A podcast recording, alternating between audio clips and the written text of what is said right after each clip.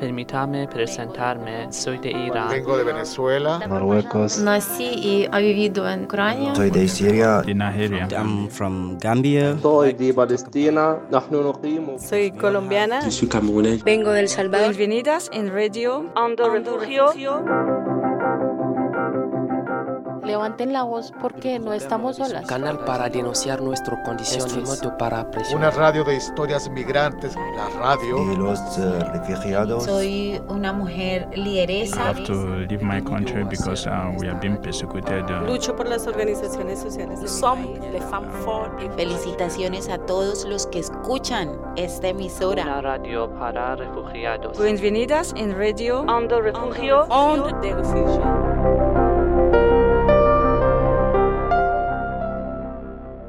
Regularización ya. Regularización Regularización ya. Regularización ya. Regularización ya. Por justicia social.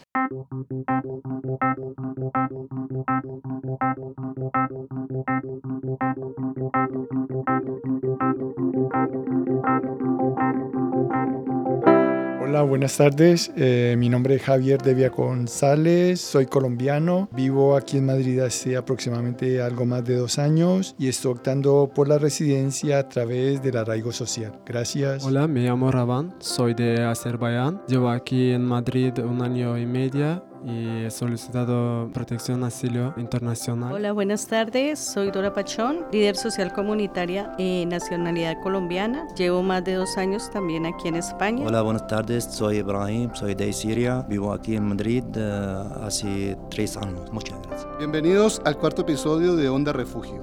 Soy William Quintero. Hoy hablaremos de la campaña de regularización ya, con Fiorella Moli. Tendremos un espacio de testimonios y luego entrevistas con Ibrahim, con Rabán, con Dora y con Javier. Empezamos ya.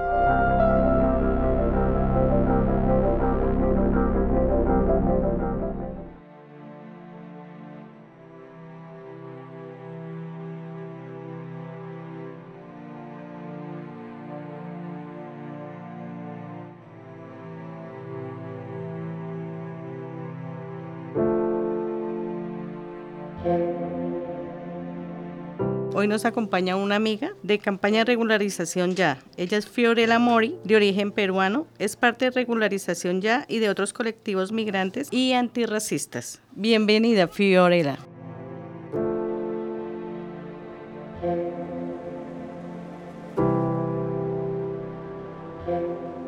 Yo quiero preguntar, ¿quiénes sois y cómo os conocisteis? Regularización ya es estatal que a raíz del primer confinamiento duro y de sus efectos agravados en las vidas de las personas en situación de irregularidad administrativa, eh, sumamos redes, colectivos y organizaciones de personas migrantes y racializadas con el objetivo común de interpelar al gobierno con una propuesta en firme de una regularización amplia y sin condiciones para pedir precisamente pues eh, que se atienda a, a las personas eh, más vulnerabilizadas de nuestra sociedad que son las personas en irregularidad administrativa. Muy bien. Es que nos interesa una pregunta más que ¿por qué solicitan ahora la regularización? ¿Por qué no antes? No en durante de pandemia. ¿Por qué ahora? En, en, realidad, regularización ya viene siendo un trabajo desde el, el inicio de la pandemia eh, que ha pasado por, por, muchas fases. En un primer momento fue una carta que se envía al gobierno, con, que la firman eh, más de 100 colectivos eh, antirracistas y de, de, en defensa de los derechos humanos, eh, donde se pide una regularización. Eh, luego, después de esta carta, se, eh, se, hace una propuesta no de ley, una PNL, que incluye, además de la regularización, otros aspectos como que tienen que ver con la ley de extranjería, con las políticas de muerte de la Unión Europea. Eh, y, y, bueno, esa PNL se, se echa para atrás. Eh, se vota, bueno, eh, el PSOE es uno de los que vota en contra. Y, y no puede salir adelante. ¿no?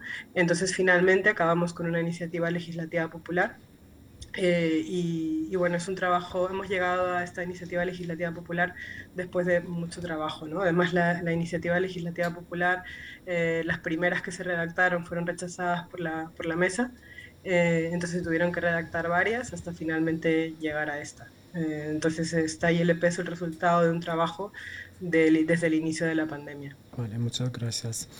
Fiorella, y una pregunta más. ¿Cuál son razones de gobierno dejaros sin documentos. Os enseñan algo en documentos que es por esas razones no podéis vivir aquí, no podéis trabajar o así. ¿Por, por, qué, ¿Por, qué, la gente que se queda en situación de regularidad administrativa te refieres? ¿O te refieres a por qué se rechaza la, la regularización? ¿Por qué se rechaza como tal?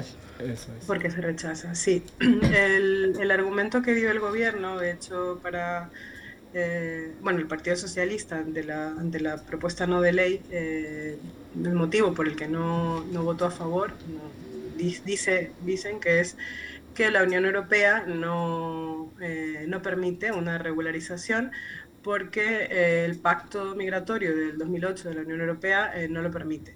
Eso es lo que, la respuesta que da eh, el argumento del PSOE. ¿no?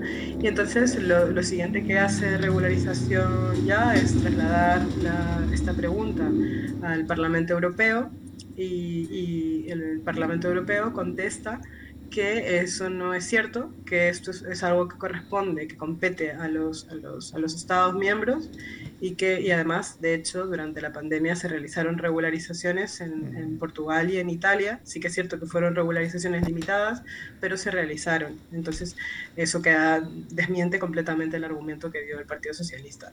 Mm, vale, muchas gracias. Bueno, eh, mi pregunta es, ¿cómo se espera lograr el cometido de estas firmas si para legitimizar este proceso solo es viable personas con nacionalidad española? Pues eh, precisamente tenemos que tejer alianzas eh, con, con, con, las personas que estén comprometidas con, con la lucha antirracista, ¿no? Eh, con la lucha, con la lucha de los, por los derechos humanos y, y, interpelar a estas personas ¿no? que, que, que, también sean parte de este movimiento y estamos intentando precisamente trabajar en esas alianzas, haciendo incidencia política, estamos eh, yendo, además como movimiento estatal, como os había comentado antes, estábamos organizadas en, a lo largo de todo el territorio español y está, eh, allí donde estamos estamos trabajando en, en, en alianzas eh, con los movimientos sociales que hay en España. ¿no? Eh, y que tenemos a, a, nuestro alrededor. Por ejemplo, para el, el, el orgullo crítico, bueno, en general, eh, estamos tejiendo alianzas con, con, las disidencias sexuales y, y, creemos que es importante esas alianzas porque, entre otras cosas, eh, es precisamente esa, ese sistema colonial eh, el, que, el, que, el que expulsa a las, a las personas eh, disidentes sexuales de, nuestros territorios y también hace que tengan que emigrar, ¿no? Y estamos trabajando en eso. Y, y bueno, también este, estos espacios también nos sirven para llamar a la gente a ser parte de regularización ya, a seguirnos en redes sociales, que, que bueno, nos pueden buscar como regularización ya en, Instagram y unirse a las recogidas de firmas eh, a pie de calle, que nosotras estamos yendo a conciertos, estamos ahora en la Feria del Libro, por ejemplo, y, bueno, en diferentes actividades, en, conciertos, en manifestaciones, en fiestas de pueblos, y bueno, precisamente estos espacios nos ayudan también a a invitar a la gente a participar, a unirse y, y, a que seamos más. A día de hoy llevamos más de 230.000 firmas uh, aproximadamente. Necesitamos más de 500.000 y, y, y, es en lo que estamos, ¿no? en trabajar en esas alianzas para conseguir que la gente que tenga el privilegio de tener un DNI español lo ponga al servicio de esta iniciativa tan urgente. ¿no? Fiorella, pero ¿por qué justamente los migrantes sin documentación no pueden firmar? Porque la ley, tal y como está planteada, eh, solo permite que las personas que puedan votar, que son las personas que tienen eh, pues el, DNI español, son las que puedan participar de las, de las ILPs, lamentablemente. Sin embargo, igualmente a nuestras comunidades las invitamos a ser parte de regularización ya.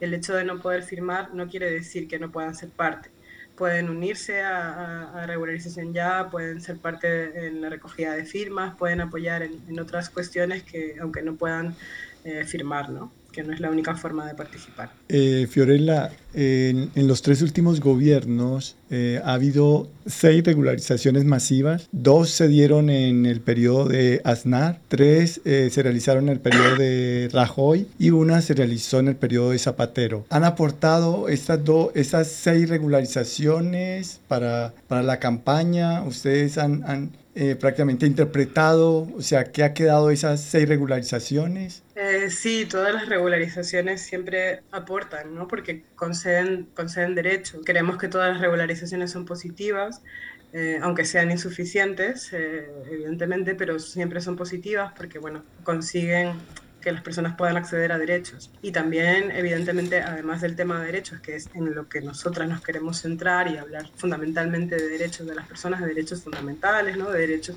de poder circular libremente por las calles sin sentir, sin sentir miedo por, por las redadas racistas por perfil étnico, poder acceder a sanidad, a educación, a vivienda, ¿no?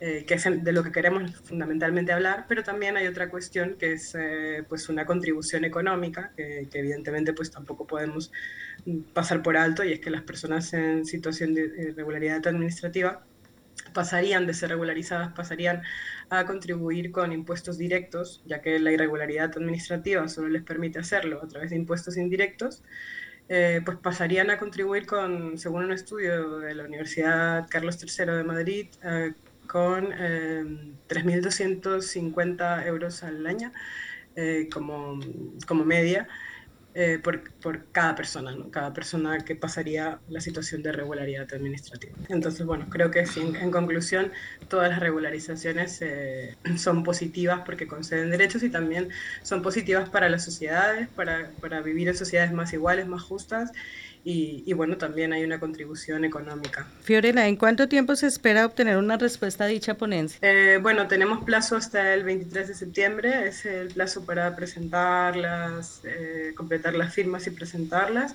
Y, y luego, pues, eh, de conseguirse las firmas, lo que pasaría es que se, se llevaría a debate al Congreso. Y, y, bueno, ya del debate saldría, pues, lo ellos están obligados a debatir, digamos que la ILP, las ILP funcionan así, cuando si consigues el objetivo de firmas, la obligatoriedad es para debatir en Congreso, en el Congreso la propuesta y, luego ya pues lo que, lo que salga del Congreso. Entonces estamos hablando pues de después de septiembre a unos seis meses, creo que creo recordar que eran seis meses el tiempo que tienen como um, obligado para, para debatirla creo recordar, ¿eh? no, recuerdo bien si eran seis meses o un año, pero había un plazo límite al que ellos tenían la obligación de debatir.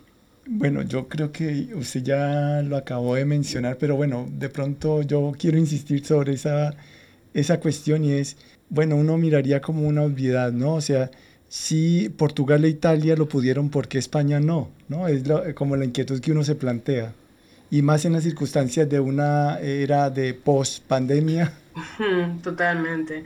Sí, es, la, es lo que nosotros tampoco, tampoco entendemos, ¿no? Porque efectivamente, además durante la pandemia las, las personas migrantes fuimos los trabajadores esenciales, ¿no? Los que estuvimos en primera línea eh, durante la pandemia. Seguro que vosotros y vosotras lo, lo habéis visto cuando salíais a las calles en esos días que no se podía salir quienes estaban cogiendo el transporte público y saliendo a las calles éramos las personas migrantes y racializadas que trabajamos en sectores claves, ¿no? en sectores que estaban sustentando eh, en ese momento la, los servicios esenciales, ¿no? que se llamaron esenciales, que trabajaban pues, en el reparto de comida, mm. en, los supermercados, eh, en la agricultura, ¿no? en el trabajo de cuidados. Entonces, bueno, no entendemos realmente y, precisamente creemos que es justo y que es necesario y que se tiene que hacer, que es una cuestión de justicia social, no es una cuestión de caridad, no es una cuestión de bondad, es una mm. cuestión de justicia social. Y, precisamente en eso estamos, ¿no? En eso estamos las personas migrantes que también somos sujetos políticos, que estamos aquí no solamente para, para plantear una regularización, que sí, ahora estamos en eso, pero también estamos aquí para construir un sujeto político, para cambiar las narrativas, para que nadie hable por nosotros y nosotras y para, eh, para, para, poner sobre la mesa nuestros derechos, ¿no? y que estamos aquí y que no nos vamos a ir, que, hemos, que estamos tejiendo el movimiento antirracista y que, y que vamos a seguir en esto. Muchas gracias. Habla, hablando de, de, de, la justicia social, yo quisiera saber si hay alguna ley en especial que sea a favor de los migrantes que no se esté cumpliendo. Muchas leyes que no... Bueno, hay muchas cuestiones que en la práctica luego no, no se cumplen. Por ejemplo, ya que estamos hablando de, bueno, estamos en un, en un ambiente con, bueno, que tiene que ver con asilo, refugio, ¿no? Eh, justamente hace, bueno, hace unas horas hablando con un compañero que está en temas pues, de derecho, de acompañamiento y tal, me comentaba que, que han habido situaciones en las que se ha ido a a comisarías españolas, entiendo que son comisarías, que se está pidiendo la, el asilo para personas que vienen de Ucrania, que se supone que se resuelven en 24 horas. Y, por ejemplo, para las personas eh, racializadas, personas racializadas que, que, han, que, que, han, estado en Ucrania, pero que son de origen ecuatoriano, por ejemplo, no les han querido, no les han querido hacer el trámite, a pesar de que tienen derecho, tenían derecho. Entonces han tenido que ir a otra comisaría, en otra comisaría les ha pasado lo mismo, les han dicho que, que se vaya a Ecuador, que no pueden acogerse y, y, no es verdad. Entonces han tenido que, que, llevar un acompañamiento con personas que ya expertos, ¿no? abogados y tal, para poder defender sus derechos, porque no se les, no se estaba eh, haciendo valer esta, esta diferencia, que por otro lado, desde regularización ya también creemos que es algo injusto, ¿no? porque para una persona que, que, que, no viene de Ucrania, que, que nosotros nos alegramos, ¿eh? nosotras nos alegramos porque las personas que vienen de Ucrania tengan estas, estas, eh, estas facilidades, ¿no? porque, porque, bueno, vienen de una zona de conflicto bastante, bastante dura, pero creemos que todas las vidas deben ser importantes y no solamente la, las vidas de las personas blancas. Entonces, eh, sí que está pasando esto, que se, se, se, ha habilitado un procedimiento por el que se les concede un, un asilo en 24 horas un permiso y, eh, y, se le resuelve la solicitud de 24 horas, mientras que a la gente que venimos del sur, que pedimos asilo, pues son, podemos estar seis meses esperando poder trabajar, ¿no? Entonces, eh, nos alegramos por ellos y ellas, pero también nuestras vidas son importantes y creemos que es que es injusto, ¿no? Y, y, respondiendo a tu pregunta, pues sí, hay muchas situaciones en sanidad, en sanidad también ocurre que no se cumple la, la ley y se usan triquiñuelas y se usan muchas otras maneras de, de poder saltarse la ley o interpretarla a su antojo para poder vulnerar los derechos de las personas migrantes y racializadas. ¿no? Eso sí que, está, sí que está pasando. Hablando de la injusticia, también quisiera saber qué opina regularización ya respecto a los CIES? Pues evidentemente que son eh, centros donde se vulneran los derechos de las personas, estamos en contra de los CIES, pedimos los cierres de los CIES.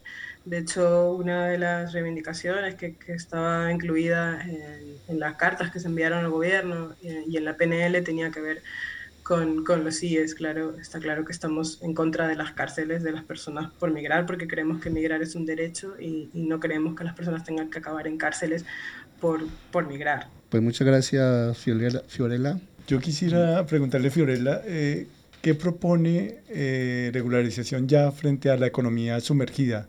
Sabiendo que es un fenómeno tan degrina, eh, que denigra de la dignidad eh, de muchos eh, extranjeros, sobre todo en condiciones de irregularidad a nivel laboral. La regularización. Precisamente, básicamente la regularización, o sea, es que eso es lo que, porque está mucho el discurso este de, no, es que las personas eh, migrantes no pagan impuestos, ¿no? Eso es, es el discurso del, odio, ¿no? Y bueno, no, no es verdad que no, primero que no es cierto que no paguemos impuestos porque siempre las personas que vivimos en estos territorios, incluso en situación de irregularidad, contribuimos con impuestos indirectos, ¿no? O sea, pues eso ya para empezar es mentira.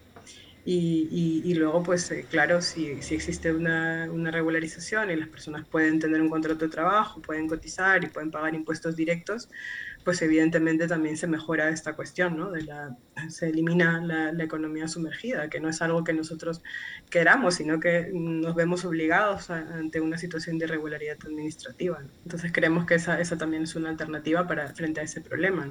Eh, yo, yo le preguntaría si usted tuviera la, posibilidad de, de interactuar con, con, una persona que se obstina eh, frente o se radicaliza eh, frente a la negación de estos derechos de nosotros como inmigrantes, ¿cuáles serían como los fundamentos claves que usted entraría a sostener allí para poder eh, persuadir, pero también para, o sea, expresar sus propios derechos, ¿no? Que son los derechos de cualquiera de nosotros como inmigrantes. Bueno, yo la verdad, personalmente, por salud mental, cuando se trata de personas abiertamente racistas, eh, que, que, bueno, supremacistas incluso, personas abiertamente supremacistas blancas y que no les interesa eh, los derechos de las personas migrantes y racializadas, mm, yo mm, intento no, entrar eh, a, debate con esas personas. Ya sé que no, las, que no las voy a convencer, de hecho cuando estamos recogiendo firmas lo que, lo que planteamos es, mira, eh, yo sé que hay personas, sabemos que hay personas que no quieren firmar y que no van a firmar desde el primer momento. Entonces tampoco queremos gastar nuestras energías, se trata de una cuestión también de autocuidado y hay, hay situaciones en las que es mejor no insistir y, y, y dejarlo así, ¿no? Y hay otras veces en las que pues son personas que están dudando que no tienen suficiente información y en este caso les puedes decir, no, mira, consulta nuestras redes sociales, tienes mucha información ahí y se le puede plantear como un tema de derechos, oye, pues es un tema de derechos fundamentales, por si no están informados, ¿no? Oye, se trata de, de que las personas no pueden circular libremente por las calles sin sentir miedo, se trata de que migrar es un derecho, se trata de que no tienen acceso a derechos fundamentales como la sanidad, como la educación, eh, como la vivienda. Eh, y también es una cuestión de que España es por memoria histórica, ¿no? Una memoria histórica migrante. España ha sido un país que ha migrado y, y, que, y que, está, ¿no? Están, están sus ciudadanos también en, en, en nuestros territorios, ¿no? Entonces, eh, acuérdate un poco de tu historia, ¿no? Eh, también eso puede ser un argumento. El, los trabajadores esenciales durante la pandemia, como he comentado, el aporte económico, todas estas cuestiones son como argumentos, las regularizaciones son posibles, se han hecho eh, en, los, en, las últimas décadas en la Unión Europea más de 43, creo, 43 regularizaciones, sin contar las últimas dos. O sea, hay infinidad de argumentos que, que, que están sobre la mesa que son evidencia de que esto no estamos pidiendo nada del otro mundo, que las regularizaciones son son, eh, vamos, que son perfectamente posibles de hacer, así se han hecho, y que, bueno, que es una cuestión de derechos. Y si son personas que abiertamente son antiderechos, pues yo ya ahí que como que no puedo hacer mucho más, ¿no? Eh, ya es una cuestión que yo no entraría, vamos, porque por salud mental, básicamente. Gracias, muy amable. Muchísimas gracias por su tiempo, de verdad. Muchas gracias, Fiorella. Muchas gracias, Fiorella. Gracias a vosotras. Muchísimas gracias por el espacio, eh, que nada, me ha encantado poder compartir este ratito y, y que nada, invitar a toda la gente a firmar. Eh, estamos en redes sociales, en Instagram como Regularización Ya, hay muchos puntos de firmas a lo largo de todo el territorio español. En Madrid tenemos muchos puntos de firmas en Lavapiés, tenemos en Alcobendas, en Getafe, en, bueno, en, en, Instagram pueden ver cada uno de los puntos. Vamos a estar en, en, muchos sitios para firmar y también unirse, que la, invitar a la gente a unirse. Necesitamos manos para las recogidas de firmas y toda la gente que quiera ser parte de Regularización Ya puede buscarnos como Regularización Ya en Instagram. También tenemos página web, Regularización Ya, tenemos correo electrónico que está en la página web en regularizacionyA.com y, y nada, que invitar a la gente a unirse y regularización ya, ya, ya, por justicia social.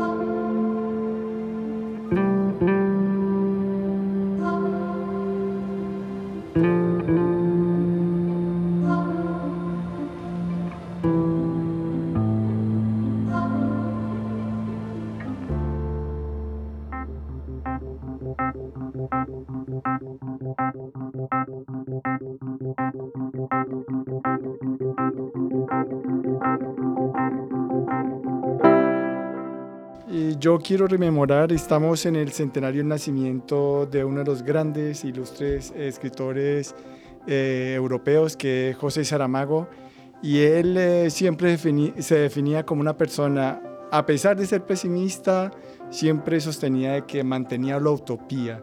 Y yo creo que esta experiencia de regularización ya, esta campaña nos motiva a eso, ¿no? Precisamente, mantener la utopía aún en los momentos más adversos de nuestras circunstancias históricas, sociales o pues precisamente actuales. Una vez más, me uno a Onda Refugio, me uno también a la solicitud de regularización ya. Sé que tenemos buena audiencia española. Necesitamos de su apoyo para que este paso sea definitivo. Necesitamos esa oportunidad de vida que venimos buscando y se nos ha negado a muchos. Regularización ya es importante para un mejor futuro, no solamente de los migrantes, sino también de esta España que se está quedando vacía. Ánimo a todos, sé que podemos hacerlo. Muchas gracias por el espacio y estaremos muy pronto nuevamente. Bueno, hasta aquí el, programa, el programa de hoy de Onda Refugio. Eh, regularización ya es algo que nos afecta a todos, nos importa a todos, eh, una radio de migrantes para migrantes y les invito a todos que pues, usemos las redes sociales, podamos ir y firmar, apoyar esta causa que para todos es muy importante. Muchas gracias, hasta la próxima. Me alegro mucho que ahora migrantes, eh, gente racializada, um, luchan por uh, sus derechos. Espero que muy pronto se regularicen mucho gusto por pasar uh, este tiempo con uh, Fiorella y con compañeros. Muchas gracias. Uh, me siento muy alegre para esta compañía, regulación ya, el porque cada uno tiene derecho ahora cogerlo exactamente con esta compañía. Muchas gracias.